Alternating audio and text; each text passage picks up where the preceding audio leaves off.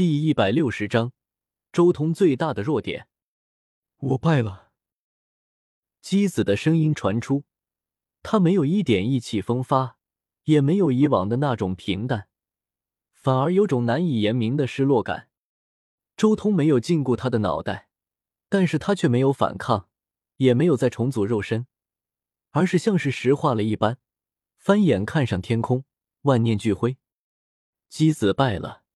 败得很彻底，这是一种难以理解、前所未有的大败。周通的最后一击实在是太过可怕，彻底将姬子的一切信心打破了，让他感觉父亲将自己封印到这一世根本没有任何意义。败的没有一丝悬念，就算他拿出了虚空金之中最压箱底的手段，就算拿出了他父亲晚年所创出的。从来没有记录在虚空经之中的最强仪式，依然败了，毫无悬念的败了，差距太大了。姬子很清楚，就算重新再打一次，周通那无比可怕的神环一出，自己也依然没有任何获胜的可能。那种强大是他完全不能理解的。按照约定，那些仙金是我的了。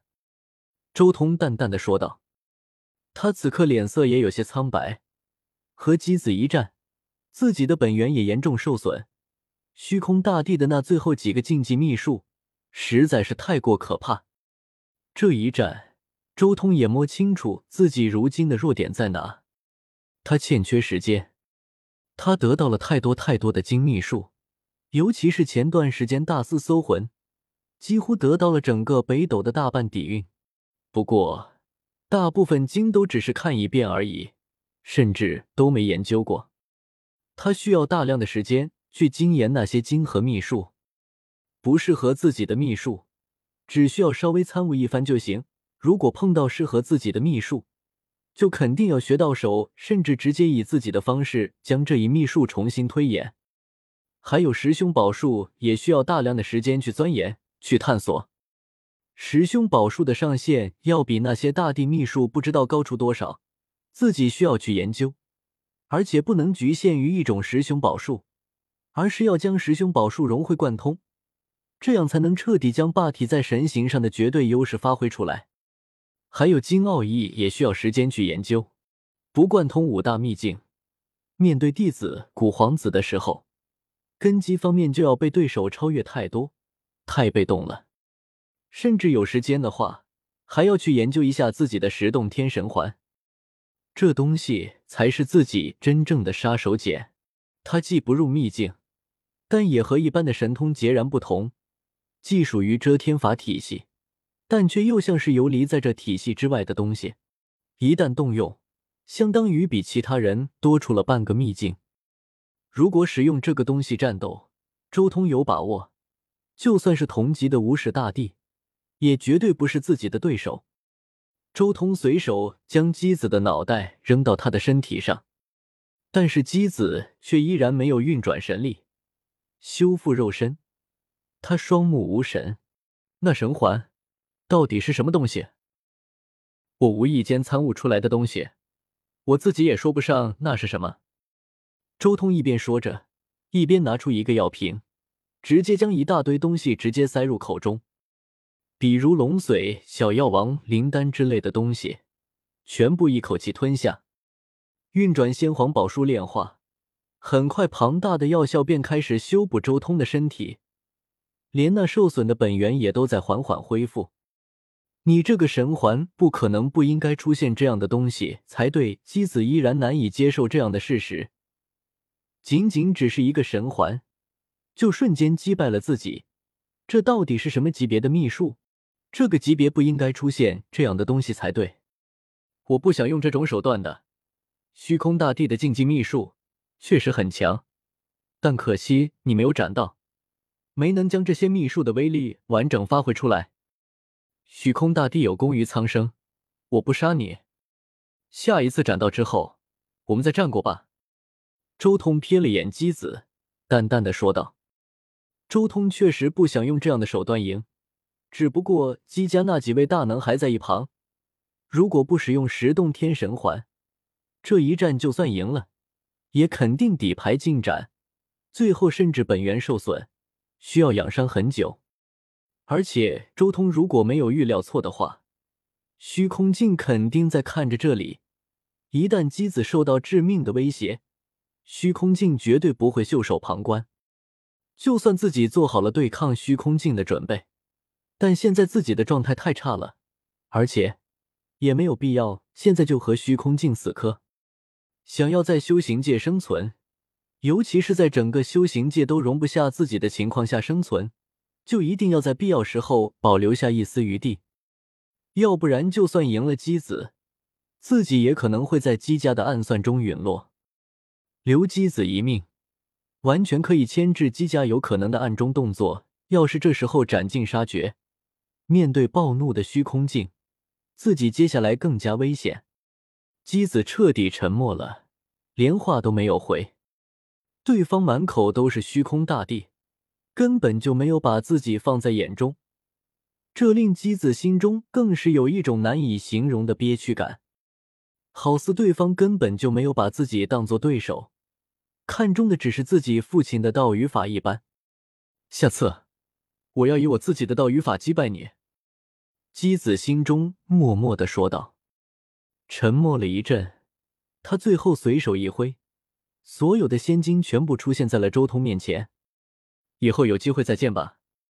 周通收好仙金，最后看了眼姬子，直接打开玉门。最后善意的提醒你们一句：一天大战。这里的情况很有可能已经有人注意到了，不想被杀手神朝注意到，就赶紧滚吧。说完之后，周通直接跨入玉门，消失在所有人面前。小组，周通离开之后，姬家的那些大能也纷纷围了过来。我败了，看着自己的族人，姬子也只有这句话。他能想象到自己回到家族之后会面临什么问题。整个姬家的信心都有可能因他的失败而涣散。姬家此时最有希望的姬皓月和姬子月两人也有可能因此而变得颓废。自己的战败影响到的可是整个家族的兴衰和荣辱。小祖，此人已经是我姬家大敌，未来定然会为难我姬家。为什么刚才不祭出虚空镜，直接灭掉他？一位大能长老不解。如果等他将来正道之后。我们姬家该如何自处？如果我没看错的话，刚才周通打开玉门之后，对面的景色应该是在不死山附近。如果抓紧时间，或许能将他逼入不死山。另一位大能提议：现在不抓紧时间，等他换了地方，我们要如何找到他？姬子看了这两位大能一眼，没有多说什么。看到姬子没有什么反应，这两人还想继续说。但是姬家圣主拉了拉这两位长老，微微摇了摇头。这一战影响太大，还是先回家族吧。姬家圣主说道。与此同时，不死山，周通一出来，庞博、叶凡两人顿时看了过来。周通赢了吗？庞博很好奇，这可是弟子啊，传说中无敌的弟子。叶凡也露出询问之色，看向周通。周通点了点头，微笑道：“赢了。上午出去，现在太阳都快下山了。你们打了那么久吗？”叶凡也有些好奇，毕竟是弟子，差点死在他手上，幸好我技高一筹。周通没有多说什么，也没有描述具体的细节，但是叶凡和庞博都沉默了下来。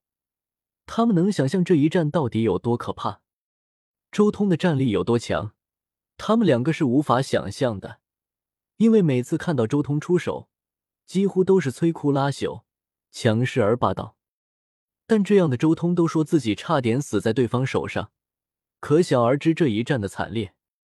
过两天要拍卖了，你们赶紧准备一下吧，我就不奉陪了。周通深吸了口气，直接走到不远处的一个山洞中。布下了禁制，看来这一战比周通表现的还要艰辛。周通离开之后，叶凡沉吟了一阵。现在周通肯定去疗伤了，如此迫不及待的疗伤，肯定伤势不轻。庞博也点了点头，这是肯定的，毕竟对方是弟子，虚空大帝的亲子。说实在的，小霸王能赢，我都觉得很意外了。我都做好了小霸王战败，我们转移地点的准备了。他这份战绩如果说出去，肯定整个世界都要震惊。如果毫发无伤就赢过了弟子，那才不现实呢。就是不知道他身上的伤势怎么样。庞博也有些担心，他身上有圣果，还有不死神药，伤势肯定可以很快恢复过来，而且连后遗症都不会有，不用太过担心。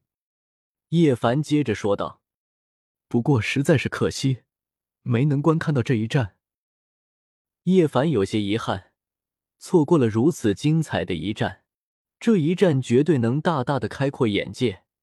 认识到同级的战力究竟能强大到什么程度？别想了，这种战斗我们肯定不能去观战呢。庞博虽然同样遗憾，但是他也明白，对面万一有埋伏，周通八成没事，自己和叶凡肯定跑不掉。不过我敢打赌，小霸王肯定没有把自己的底牌全部亮出来。庞博有些猜测，这小子黑得很，底牌层出不穷。他敢赴约，就肯定做好了对抗虚空镜的准备，就是不知道到底是什么底牌了。叶凡也摇了摇头，我也不知道是什么，但我也认同你的看法。